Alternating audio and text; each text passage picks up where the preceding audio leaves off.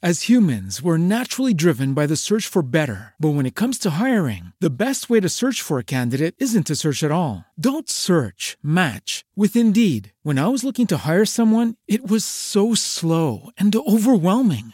I wish I had used Indeed. If you need to hire, you need Indeed. Indeed is your matching and hiring platform with over 350 million global monthly visitors, according to Indeed data, and a matching engine that helps you find quality candidates fast. Ditch the busy work. Use Indeed for scheduling, screening, and messaging so you can connect with candidates faster. And Indeed doesn't just help you hire faster. 93% of employers agree Indeed delivers the highest quality matches compared to other job sites, according to a recent Indeed survey. And listeners of this show will get a $75 sponsored job credit to get your jobs more visibility at Indeed.com slash podcast. That's Indeed.com slash podcast. Terms and conditions apply. Hello, it is Ryan, and we could all use an extra bright spot in our day, couldn't we? Just to make up for things like sitting in traffic, doing the dishes, counting your steps, you know, all the mundane stuff. That is why I'm such a big fan of Chumba Casino. Chumba Casino has all your favorite social casino style games that you can play for free anytime, anywhere with daily bonuses. That should brighten your day a little. Actually, a lot. So sign up now at chumbacasino.com. That's chumbacasino.com. No purchase necessary. VGW Group. Void were prohibited by law. See terms and conditions. 18 plus. Naciónpodcast.com te da la bienvenida y te agradece haber elegido este podcast. Buenos días, Madre Esfera. Dirige y presenta Mónica de la Fuente. Buenos días, Madre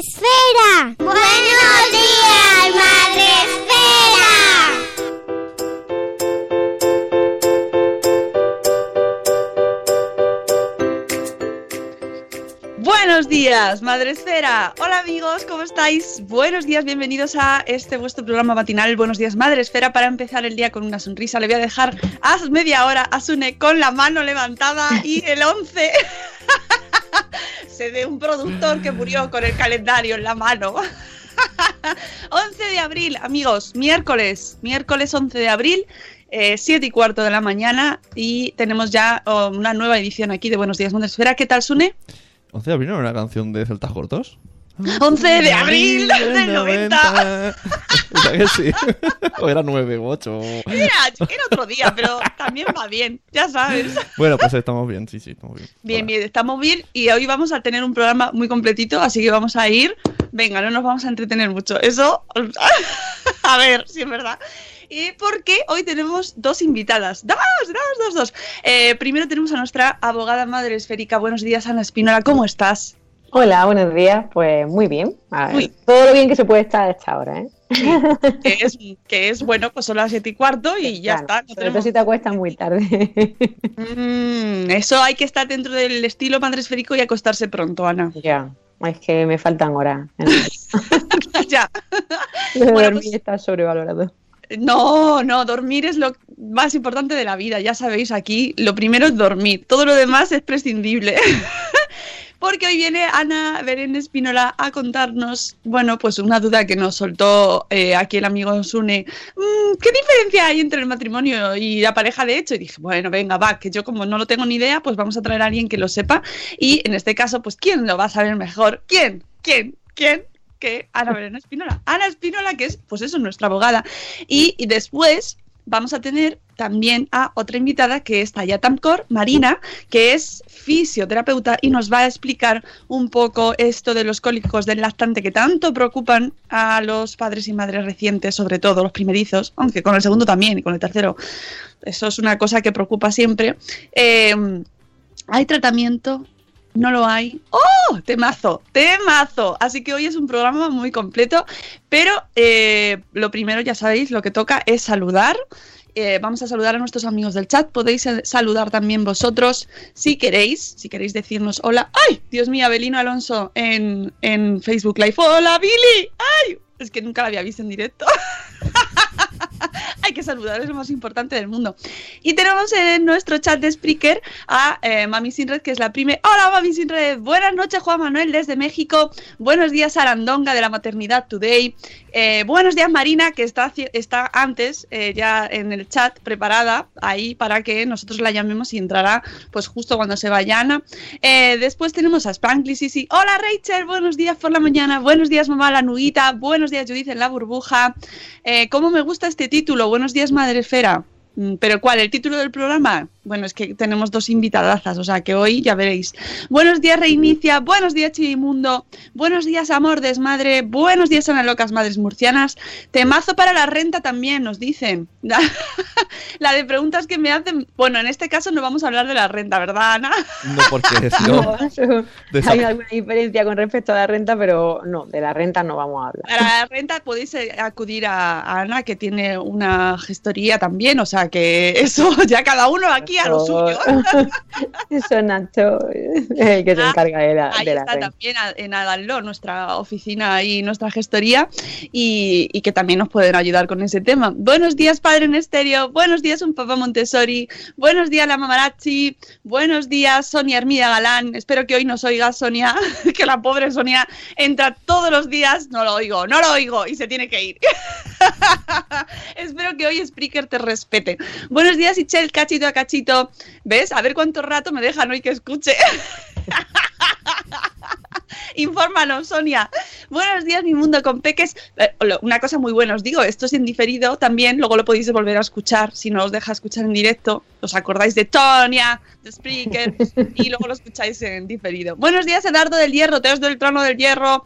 Buenos días, eh, Pipindira. Buenos días, bienvenida al chat, que yo hace mucho que no venías por aquí. Eh, buenos, influye, dice Ana Rocas Más Murcianas. Claro, influye, todo influye. Si te compras una casa también influye, ¿verdad? Bueno, pues vamos con el. Yo hoy voy sin audio, dice un papá Montessori. Bueno, pues un abrazo, ya luego nos escuchas. Vamos con el tema del día. El primero, eh, lo primero, eh, existen diferencias entre estar casado, de verdad, como, como dicen las abuelas, "Está- pero tú estás casado o estás arrejuntado. Vive en pecado.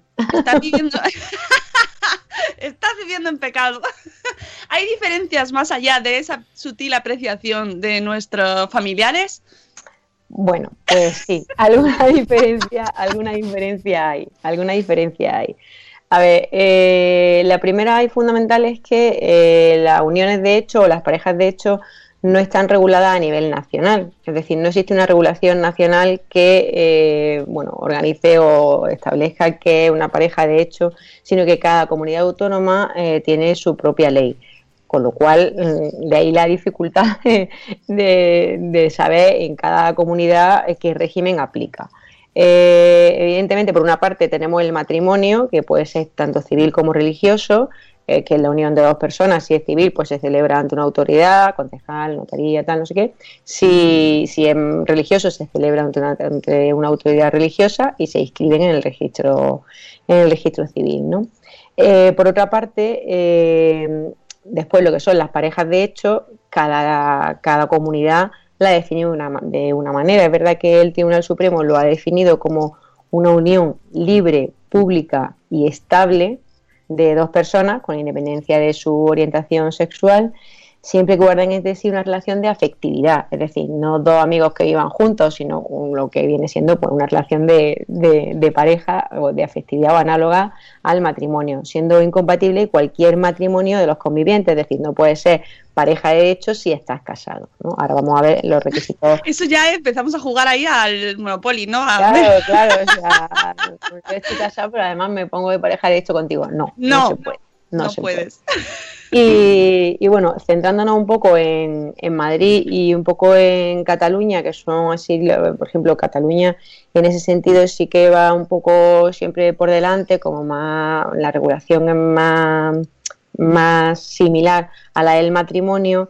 Y, y, bueno, eh, como ellos tienen su propio foro, el derecho foral en Cataluña, o sea, el propio Código Civil no es lo mismo en, en el resto de España que en las comunidades forales, Pues aquí en el tema de las uniones de hecho, pues también pasa, pasa igual. Empezando porque ahí, por ejemplo, en Madrid se denominan uniones de hecho y en Barcelona son parejas parejas estables, ¿no? Hace muy poco que se ha creado un registro, vamos, se ha, modificado la ley que regula el registro de parejas estables en Cataluña y eh, ellos sí que lo tienen recogido dentro del propio Código Civil, de su código, el Código Civil que aplica en esta, en esta región. Entonces, eh, la ley, por ejemplo, de uniones de hecho de Madrid, que es de 2001, eh, lo define como una, a las parejas de hecho, como una pareja que vive de forma libre, pública y notoria, igual que hacía referencia a la jurisprudencia, de forma estable, eh, al menos durante un periodo ininterrumpido de 12 meses. ¿Vale?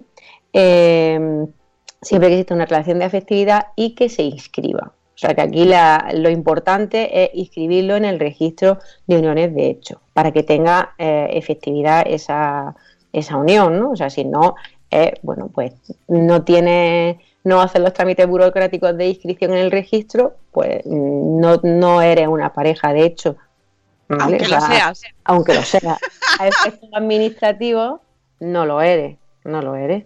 Entonces, eh, en, el, en Cataluña, pues igual, se define en, el- en su código civil, ¿no? el código civil que es de aplicación allí, y habla de dos personas que convivan en una comunidad de vida análoga a la matrimonial. Aquí sí, siempre hace mucha analogía con el tema matrimonial, cosa que, por ejemplo, en la Comunidad de Madrid no se hace. Eh, se considera pareja estable a cualquiera, en cualquiera de los siguientes casos. Una convivencia de más de dos años. Eh, si durante esa convivencia se han tenido hijos. Es decir, en ese momento ya sí que eres pareja estable. eh, Sin registrarte. no, tienes que registrarte. Ah. Tienes que registrarte en el registro de parejas estables eh, en Cataluña. Eh, si formalizas también la, la Claro, es relación que- en escritura pública. Dice Judith en la burbuja en el chat, si no me equivoco, en Cataluña a partir de los dos años de convivencia pasas a ser pareja de hecho directamente, te te tienes Sí. que registrar. Sí, ¿O sí, no? hay que registrarse. Claro, hay que o sea, registrarse. directamente, directamente no. Claro, eres pareja de hecho, pero si quieres, si quieres eh, acreditar que eres pareja de hecho, tienes que tenerlo inscrito. Si no, nadie te va a certificar que, eres pareja de hecho. Aunque. Efectivamente, claro, eres pareja de hecho eh, cu- cuando han pasado dos años, pero tienes que, para poder mm, mm, justificarlo frente a cualquiera, tienes que pedir un certificado. El certificado, el registro no te lo da si no está inscrito. Ujú, Vale. ¿vale? Entonces, eh, lo que afecta en cuanto al régimen económico y la pensión compensatoria, por ejemplo, pues en Madrid eh, fueron declarados inconstitucionales los artículos de la ley que hablaban de asimilar al régimen matrimonial el, el tema de las parejas de hecho, con lo cual eh, no se puede asimilar a los regímenes económicos matrimoniales, que ya hablamos el otro día que era gananciales o separación de bienes. Eh, sin embargo, en Cataluña sí que mm, es más asimilable y allí ya sabéis que rige como prioritario la separación de bienes, eh, al contrario que en el derecho común, que lo que rige por defecto es la, la sociedad de gananciales.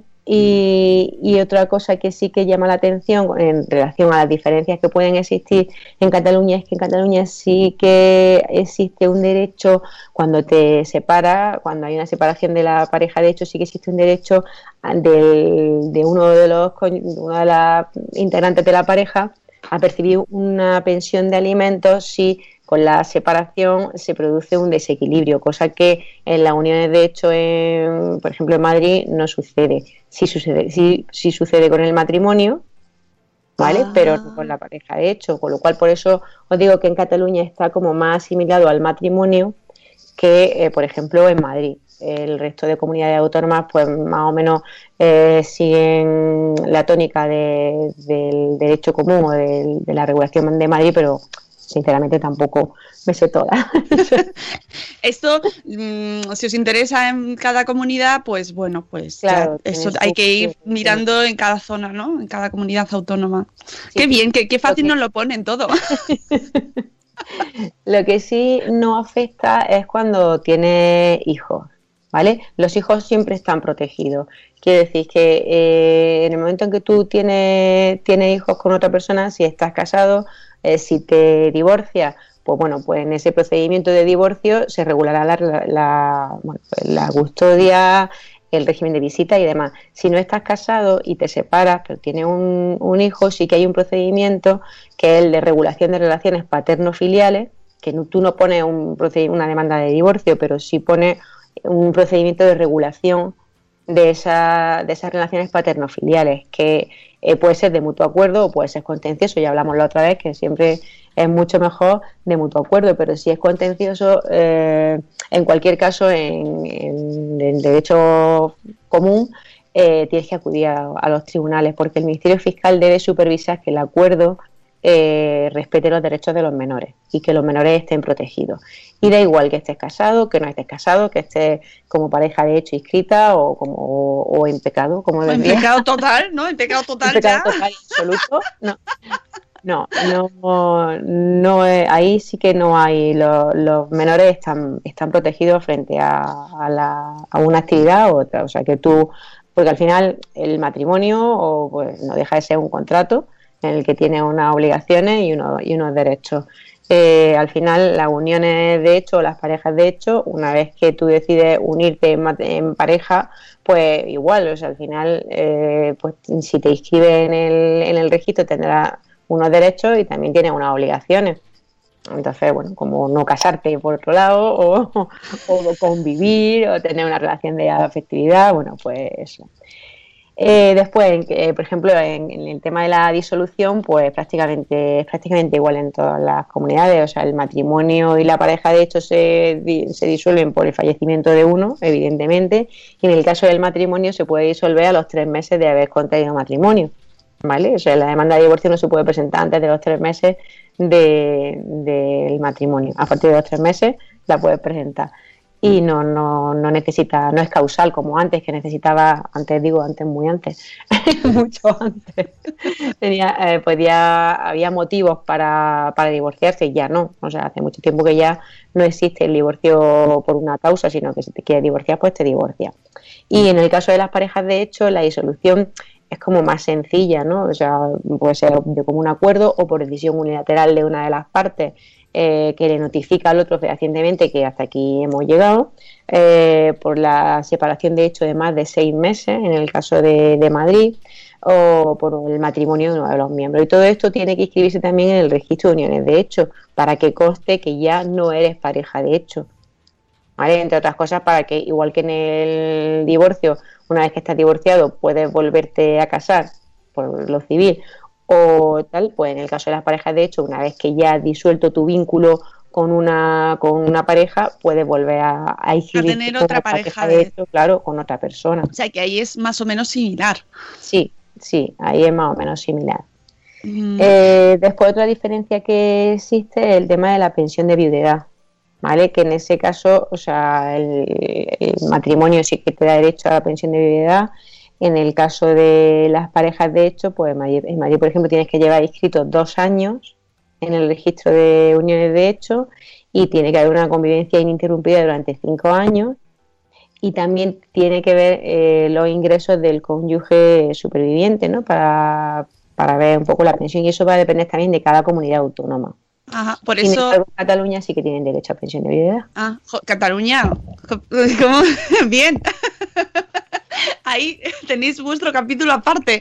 Eh, por eso siempre eh, se dice, o sea, así en regla general, estás más, eh, tienes más de, mm, cobertura, por así decirlo. Por el momento sí, por el momento sí. Es verdad, sí, eh, con el matrimonio. Eh, es verdad que sí que ya ahí mm, cada vez se dan más pasos hacia eh, que también las parejas de hecho tengan, se equiparen en, derecho a- al matrimonio, pero por el momento no están equiparados totalmente. Es verdad que en Cataluña sí que están más equiparados, pero en el resto de, de España, o por ejemplo en las comunidades que se rigen por el derecho común, pues, pues no tanto, pero sí que incluso hace muy poco, en marzo de 2017, la Asamblea de Madrid pues aprobó una, una iniciativa eh, para pedir al Ejecutivo Central una nueva ley de protección a las familias numerosas que se equipare también a las que están unidas en matrimonio, es decir, que se tiende a dar pasos para que se equipare el matrimonio a las parejas de hecho,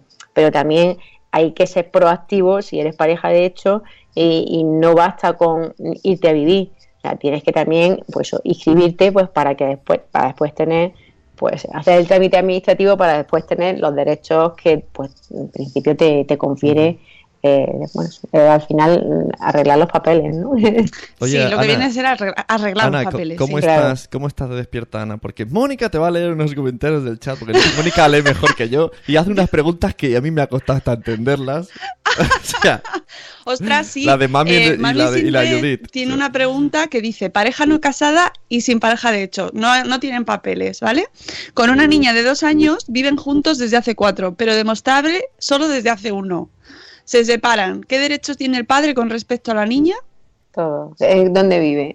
no, Ah, todo. No, no, no. O sea, eh, es lo que he dicho antes, cuando, cuando hay hijos menores, eh, la equiparación es absoluta. Quiero decir que no, no importa que estés casado por lo civil, casado por lo, por lo religioso, eh, pareja de hecho inscrita, pareja de hecho no inscrita, eres padre y madre, o sea, sois progenitores y eh, el padre y la madre tienen los mismos derechos frente al hijo y es lo que decía antes, al final debe iniciar un procedimiento de relación, de, bueno, de regulación de las relaciones paterno-filiales para ver quién se queda con la custodia, si tenemos custodia monoparental o custodia compartida, si hay una pensión de alimentos, quién, lo, quién la tiene que pagar y en qué cuantía, y, hay un régimen de visitas con respecto al menor. O sea que cuando hay menores, la equipara- da igual que pueda acreditar un año, que esté, lleves cuatro que te- y que te haya inscrito o no. Al final, el menor siempre va a estar protegido. Eh, yo os recomiendo sobre este tema un post de felizembrazos.com que habla sobre su situación personal al quedarse, al morirse su pareja y sin estar casada. Eh, os lo recomiendo y se- el título del post es El engaño de las parejas de hecho. uh, A ver, es del 2014, a lo mejor han evolucionado las cosas desde entonces, pero ya os adelanto que ella pues eh, dice que, que al morir no es viuda, ni siquiera. No, es madre claro. soltera, porque al no estar casada y ser pareja de hecho, su estado civil no cambia tras la defunción de su, marido, de su pareja y eh, a una madre soltera con dos hijos no le conceden el título de familia numerosa. Mm, ese es otro problema. De la- Así que eh, yo os recomiendo este post. Eh, a mí me- yo lo leí hace, hace tiempo y me dejó, eh, porque es verdad que estas cosas no te las planteas nunca, claro. Pero Sí, sí, no, no, también eso sí, sí, sí que estás más desprotegido si eres pareja de hecho en cuanto a eso, por ejemplo, el- la atribución de, de familia numerosa, pues no, no se concede la administración, por ejemplo, si se juntan dos, dos, pare- dos personas que tienen hijos de distintas familias, eh, como pareja de hecho no le van a dar la, la, la tarjeta de familia numerosa.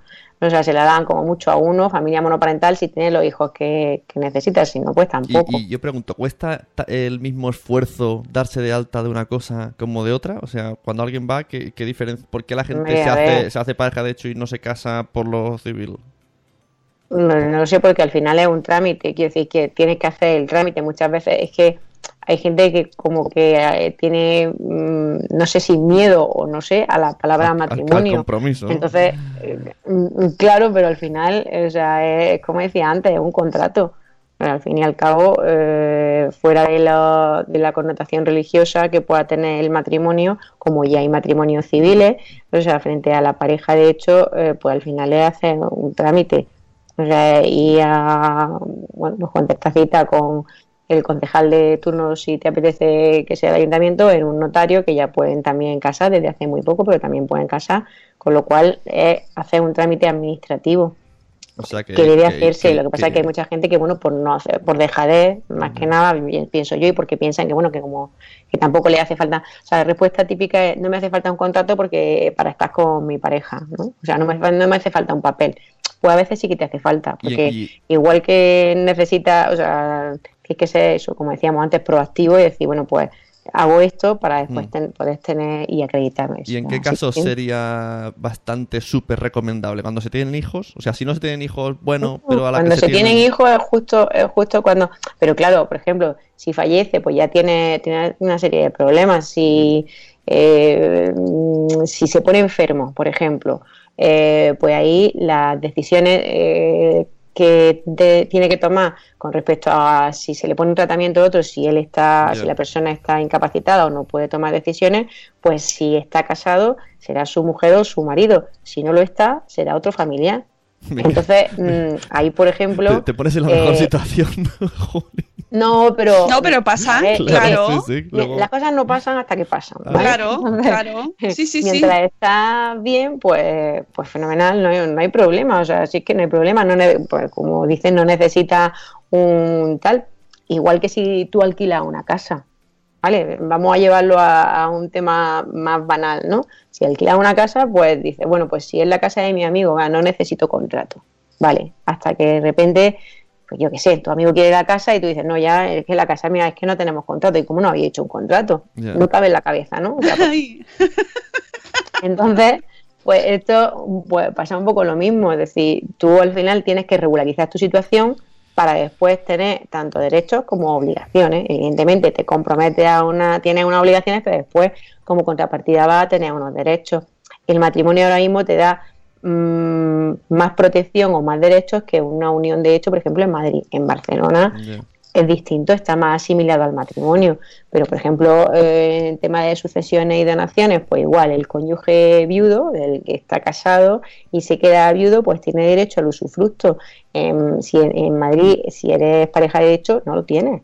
claro. No lo tienes. Tienes que hacer Pero un testamento el- expresamente para Exacto. dejar Sí. el tercio de mejora o el usufructo o lo que sea. En Cataluña, sin embargo, pues sí, sí tienes derecho a una pensión de viudedad, tienes derecho al ajuar, al ajuar doméstico. Entonces, como la regulación es, es distinta en cada comunidad, de ahí la dificultad, pero desde luego Pero el el tema... matrimonio civil frente a la pareja de hecho, pues al final es trámite administrativo que no tiene connotación religiosa para los que no quieran casarse eh, por la vía religiosa y que sí que tiene eh, bueno, pues sus ventajas con respecto a cuando las cosas se ponen feas. Pero el ¿no? tema es que lo que lo que veo yo que la gente cuando cuando te casas no estás ahí como súper mega enamorado, voy a estar toda la vida claro, y, claro, y pues, luego- y cuando te en dicen vale y, y vas a decir entonces te dicen ¿y cómo vas a hacer la repartición? ¿sabes? Como entonces te quedas como no, no, yo no me voy a separar, ¿cómo voy a pensar en todo esto? Entonces, Ya, ya, que- pero ya no es solo separarte, es que tenga una enfermedad, es que puedes fallecer, es que, o sea, ya no es solo separarte, que separarte eh, para, eh, yo creo que es la única ventaja que tiene frente al matrimonio el tema de la unión de hecho, que es mucho más fácil. Es decir, hasta luego, Lucas. Que me Hasta luego, voy. Mariano. Hasta luego, Mariano, que me voy, que me voy y ya está, y lo inscribo y se, y se ha acabado. Otra cosa es lo que hagas con los bienes que tengas en común. ¿vale? Porque ese es otro problema. Si tú tienes, eres pareja de hecho y tienes una vivienda en común, pues tienes que ponerte de acuerdo para, ver qué hacéis con esa vivienda. Y no, en el derecho común no hay un procedimiento específico para uniones de hecho para ver eh, qué se hace con la vivienda. Si es un matrimonio, sí se regula el uso de esa vivienda y sí tiene un procedimiento específico. Entonces, eh, se dan casos de parejas de hecho que se separan y dice, bueno, pues venga, pues yo me voy. Y de repente dice, no, no, que me voy ahí, yo no me voy. Y, y yo tampoco, ¿y ahora qué? ¿Y ahora qué hacemos? Claro, no le puedes privar del uso porque también es su casa. Entonces tienes que poner un procedimiento que se llama de división de la cosa común. Pero Me mientras... encanta. División de la cosa común. Claro, porque nadie te puede, eh, es verdad que en derecho español nadie te puede obligar a estar en comunidad con otra persona. Y entonces tiene un procedimiento específico de división de cosa común. Pero ya no es un procedimiento de familia en el que tú regulas el uso de esa vivienda. Ojo, cuando hay menores, sí.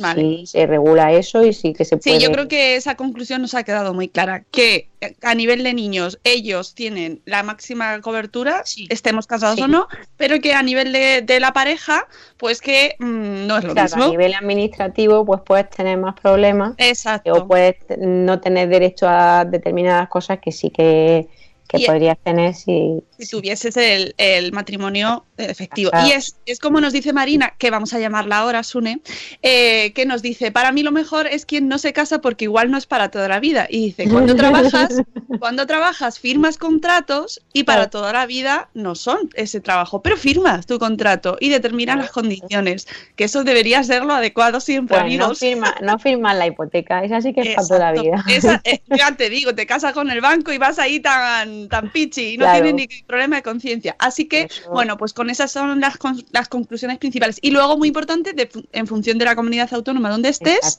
pues ahí infórmate bien, porque si estás en Sí. Cataluña, va al revés. no,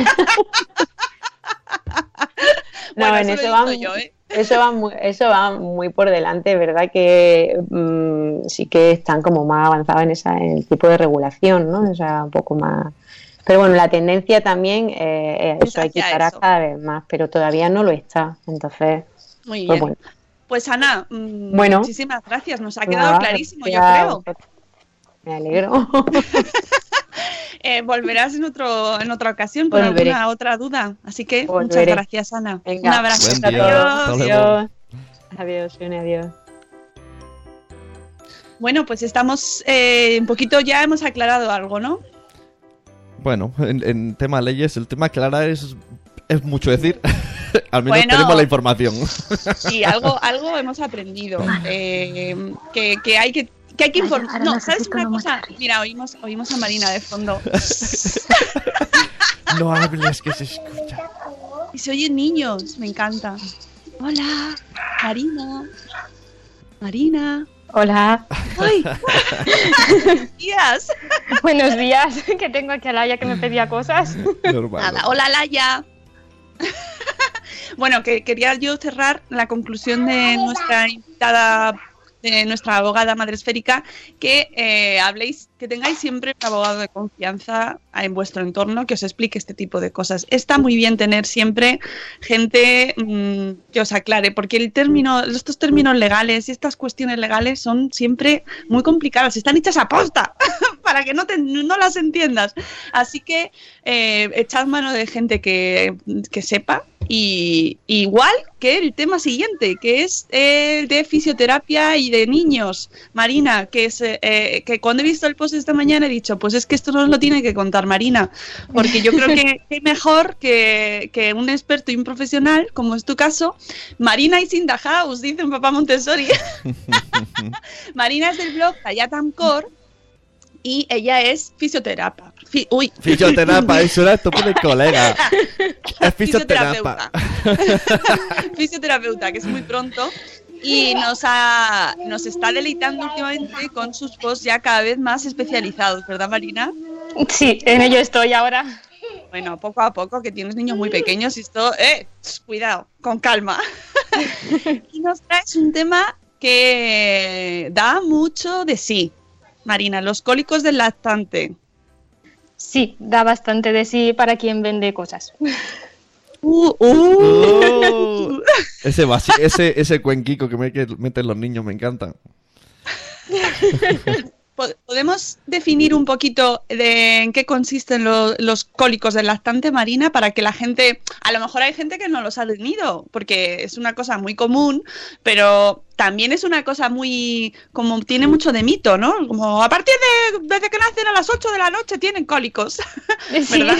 Es como, Sí, ya verá, como una de las, las tablas de la ley de esta, de el mandamiento 10 de los niños es que a las 8 de la noche tendrán cólicos.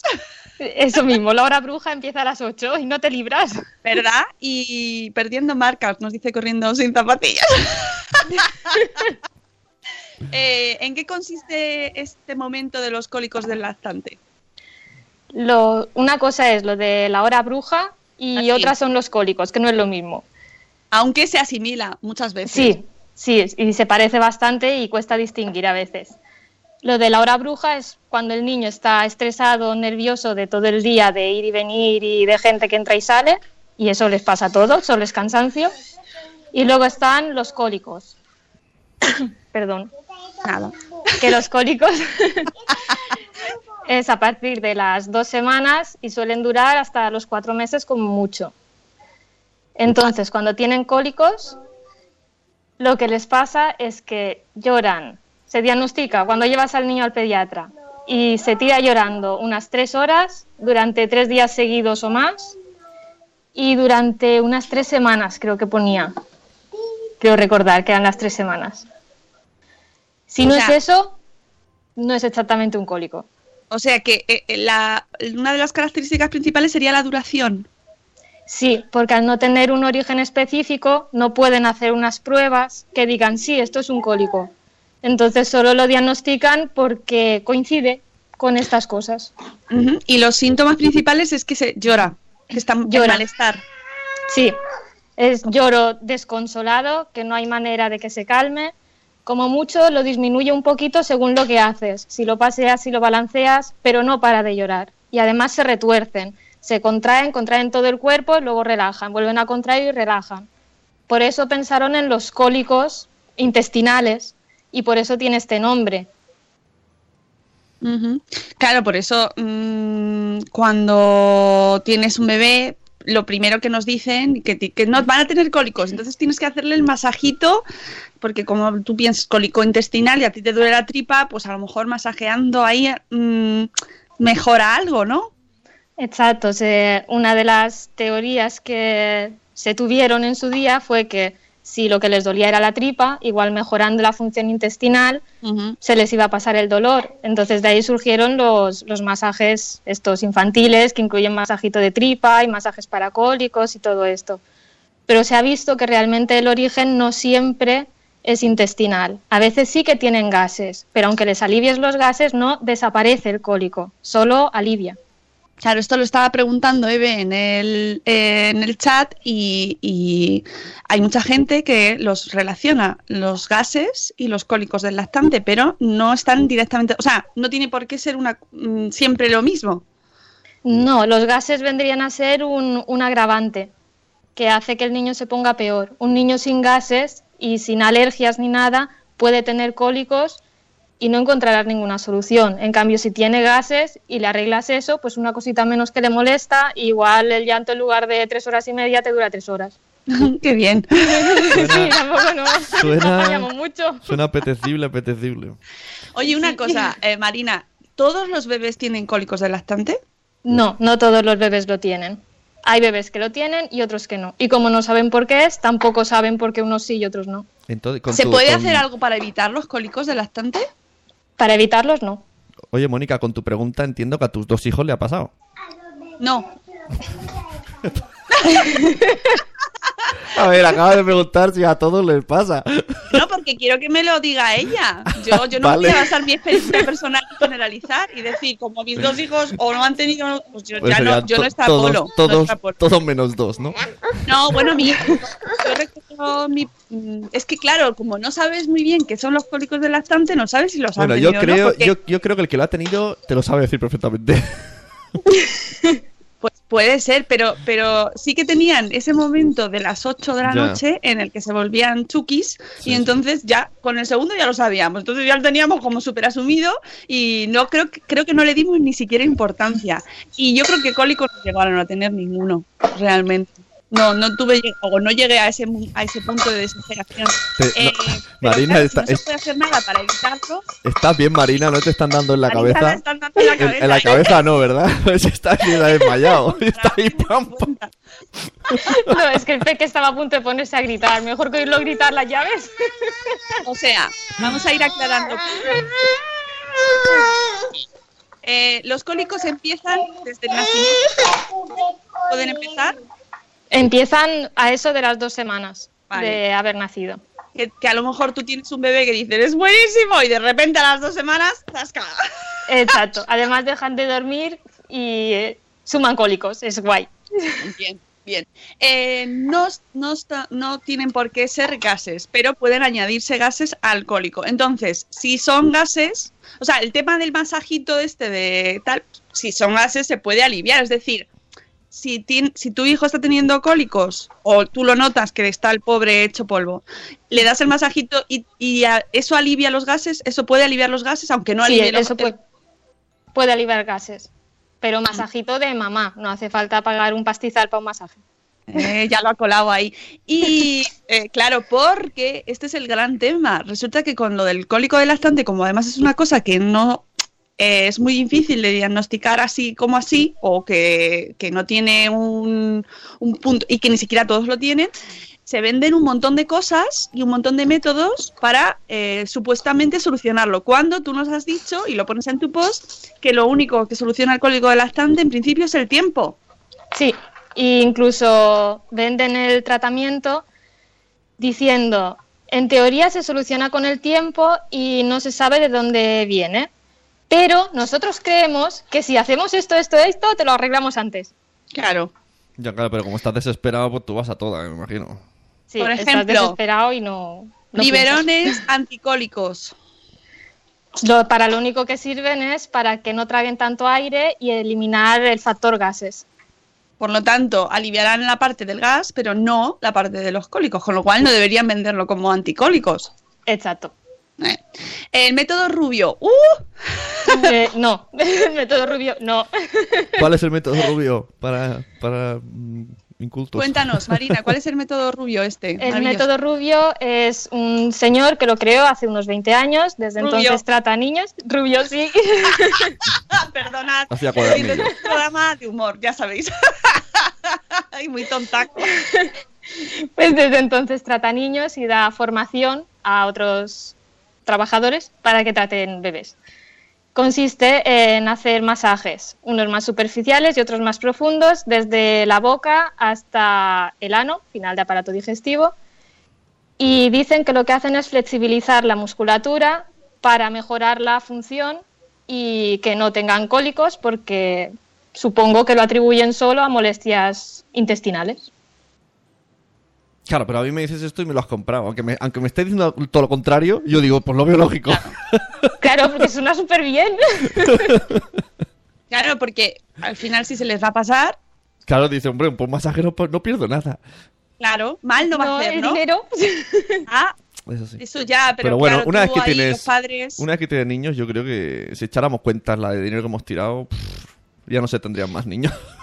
Más cosas que nos venden, bueno, eso, los masajes y en este caso el método rubio, que además está, o sea, lo, lo recomienda mucha gente. Eh, Eso nos dices que no, que no es, eh, no está demostrado, no está demostrado, porque aquí trabajamos con intentando buscar la evidencia que eso solucione el cólico del lactante. Las infusiones, No, porque además a un menor de seis meses no se le ha de dar ninguna otra cosa que no sea leche. Ajá. Así que nunca jamás. Nunca puede pues ser. eso lo tenemos en las eso puede ser eh, peor, ¿no? Puede ser. En canastillas de bebés y todo nos vienen sobrecitos de, de infusiones. Sí, pero es que además de tener mucho azúcar, no todas las, las hierbas que llevan las infusiones son seguras o no está comprobada su seguridad. Entonces el contenido que ponen en las infusiones para bebés es mínimo.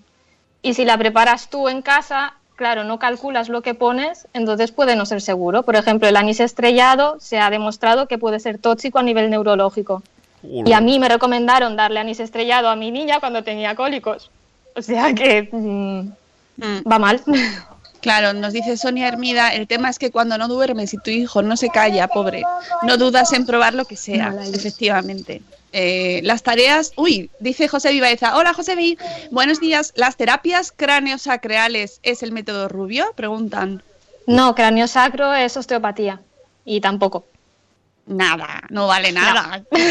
Nada. Pero entonces, antes, por ejemplo, Mamarachi ha dicho que el suyo tenía 8 horas de cólicos. Y le estamos diciendo que no hay solución. Que tiene que aguantarse y yo qué sé, dar paseos hasta que se acostumbre al dolor el niño. Porque es que no.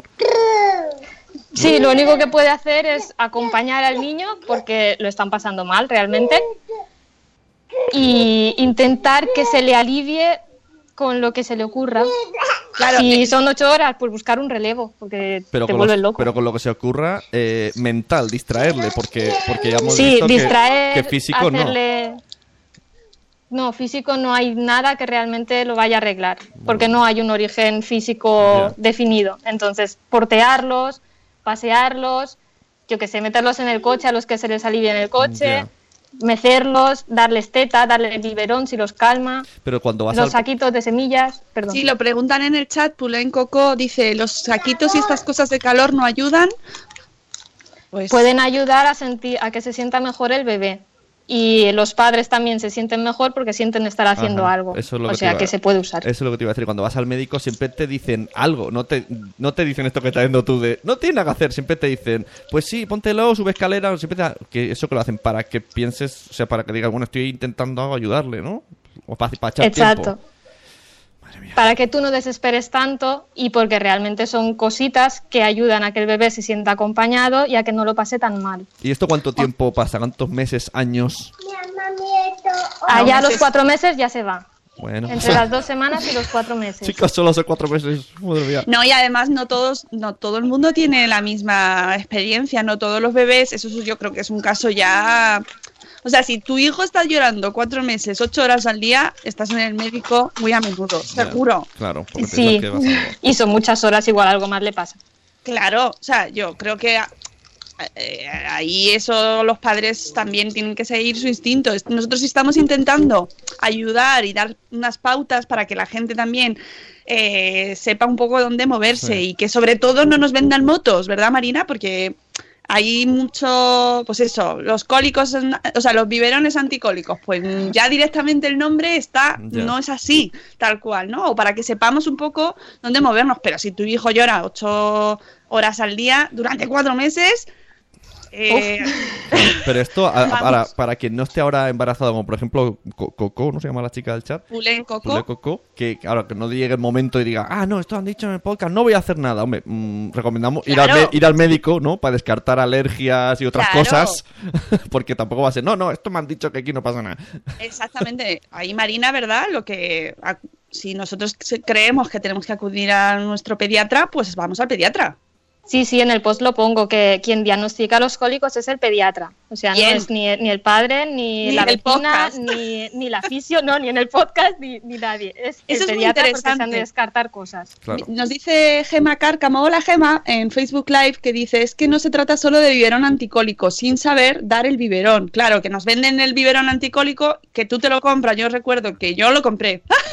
Toma, tasca, yo lo compré. Yo lo- Pero es que yo lo compré eh, antes de, de- de tener a mi hija, o sea, no lo había tenido, pero de esto de que vas a la farmacia y dices, ¡Uy, cómo mola un biberón anticólico! Lo compré y yo luego no los usé porque no le di biberón, no tuve que darle biberón.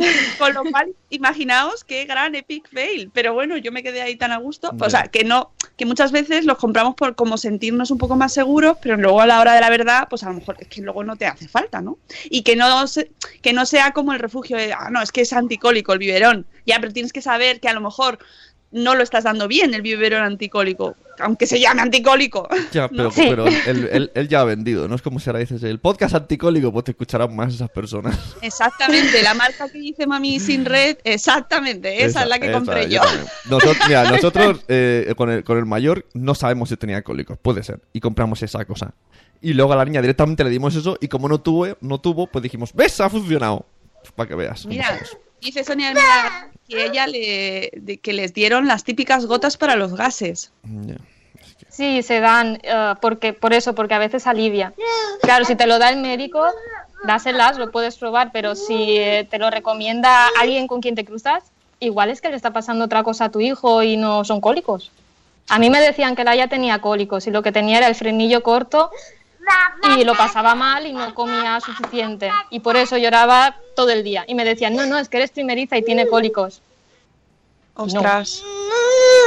Y una cosa muy interesante que lo que nos has dicho tú, que no nos que no nos diagnostique el fisio. No, porque no estamos preparados para eso. Un fisio no puede eh, saber si lo que tiene el bebé es una alergia a las proteínas de la leche de vaca. No lo podemos saber porque no podemos hacerle pruebas ni nos han formado para conocer los síntomas. Entonces, quien lo ha de diagnosticar es el pediatra. Ya. Y un fisio no te puede recomendar ni infusiones, ni gotas para gases, ni nada de esto porque no podemos dar ninguna medicación. Y también hay pediatras que telita. Hay una, ¿sabéis estos complementos alimenticios que salen en la tele? Estos polvos. Pues Sí, tienen, sí. tienen proteína de la leche de la vaca. Pues a un sobrino mío que resulta que tiene alergia a estas cosas, pues le daban esto, porque como no comía, se lo da, no tenía gluten, perdón, tiene gluten. Y claro, pues le daban pequeñas dosis de gluten, porque no podía comer, y era un poco, ¿no? En fin, hay médicos y médicos. Bueno, pero que eh, ya sabéis que eh, hay de todo y Sí, sí. la mayoría siempre son chachis. Tenemos a nuestros amigos dos pediatras en casa también que seguro que nos están escuchando, que están ahí diciendo, claro, claro, claro, hombre, por supuesto, nosotros no lo mandamos. dice que es, eh, Beatriz Ferri dice que su hija mayor lo pasó fatal. Pensaban que eran cólicos hasta, hasta eh, incluso la pediatra y duraron 14 meses. Claro, es que eso hasta que le hasta que hicieron un cateterismo por su cardiopatía y desaparecieron. O sea, que ahí había algo más. Sí. Eso es lo peor, tío, Ostras. que, que, la- que no den con la cosa. Y al final... Ay. Claro, nos dice Gema que nos hace falta más trabajo multidisciplinar. Eh, con frenillo está dicho y hecho. Menudos problemones. Uy, los, los frenillos, es verdad, ¿eh? hasta que se detecta. Y eh, es, es curioso, pero es muy importante lo que ha dicho Marina de lo del fisio. Que cada profesional en su disciplina, ¿verdad? Y eh, que nos puede cambiar la dieta o no debería recomendaros cambiar dietas o porque no es su, su cometido. Exacto. Y es que si hay pediatras que se equivocan, como el que le daba el suplemento este al sobrino de Sune, ¿qué, qué cagadas puede hacer alguien que no está preparado para eso? Mm, Exactamente. Puede ser muy gordo. Oye, me Pues- mola, en el post me mola mucho bio- bibliografía consultada, un montonazo de enlaces. Para un Bueno, post. es que Marina es muy top, ¿eh? O sea, me gusta mucho el trabajo. eh, además, eh, se llama el post tratamiento del cólico del lactante según la fisio mami. Fisio mami, la fisio mami. La fisio mami. La Bueno, eso está muy bien. Creo que vamos ahí hacia ahí hacia por buen camino, Marina. Y hablaremos más contigo, seguro, porque eh, creo que nos estás dando ahí pautas interesantes de esto del cólico. Por ejemplo, no habíamos hablado nunca. Y, y aunque seguimos sin tener solución. Sí, ya la dejamos, ya la dejamos, ya nos vamos. Es mía, tío. Pues lo que seguimos sin tener una solución efectiva, que sería lo maravilloso, pues decir, tenemos solución para los cólicos, no la hay. Así que consultad con vuestro pediatra y, y paciencia, porque de- por regla general es cuestión de tiempo y de maduración y de evolución de maduración evolutiva del bebé que vaya pasando. Mm. Muchas gracias, Marina, por entrar raude veloz hoy, que ha sido dicho y hecho, ¿eh? ¡Qué maravilla! ¡Qué maravilla! Gracias a vosotros. Un beso muy fuerte para ti, para tus pequeñitos que están ahí de fondo. Y amigos, eh, nos vamos, son las 8.04. Mañana volvemos. Bueno, mañana. ¡Ah! Mañana tenemos también invitada. Sune no lo sabe, ya, es sorpresa. Y el viernes también. Mañana tenemos invitada a nuestra amiga Vanessa de Y de verdad tienes tres Mm, con vamos a tener un post, o sea, un podcast súper especial eh, sobre la importancia del lenguaje para hablar de eh, enfermedades o de no enfermedades. Eh, vamos a hablar mañana con ella y nos va a ayudar un montón a mm, pues nosotros que somos que nos comunicamos ¿no? y que escribimos y que intentamos cambiar el mundo y hacer un poquito mejor, sí, sí. qué lenguaje es el que mejor podemos utilizar. Totalmente. Porque todos estamos aprendiendo cada día. Es necesario. Todos. De hecho, el otro día hablé con ella en privado y me una frase me corrigió dos cosas y yo, vale, necesito hablar más contigo. Claro, y necesitamos todos escuchar nada más y aprender y, y no comer, pues eso, aprender, que es, que es eso, que no, que no venimos aprendidos de serie, que, que cada día aprendemos y no hay nada más bonito que reconocer que, oye, que, que había cosas que no sabía y que esto lo puedo decir mejor y así eh, no, eh, no caer en tópicos, no caer en errores, no, no hacer daño a alguien de manera involuntaria claro, sí, la sí. mayoría de las ocasiones, pues oye, si lo podemos hacer utilizando una palabra en vez de otra, ¿eh? Está, Y fácil. gratis, y gratis eh, mañana a las 7 y cuarto. Marina, un besazo. Un beso. Hasta Nos mañana. vemos, hasta luego. Hasta mañana. Hasta mañana, chicos. Muchas gracias por escucharnos. Y hasta luego, Mariano. Adiós. ¡Hasta mañana! ¡Hasta mañana!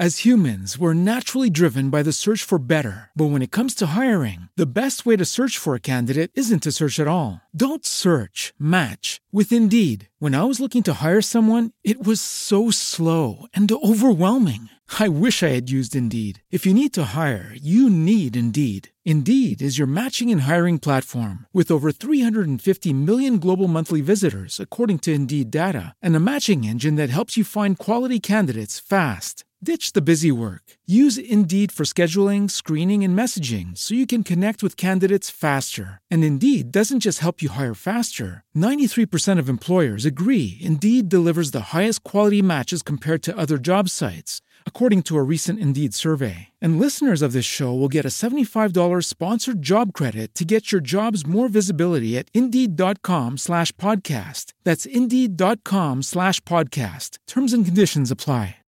Lucky Land Casino asking people what's the weirdest place you've gotten lucky? Lucky? In line at the deli, I guess? Aha, in my dentist's office.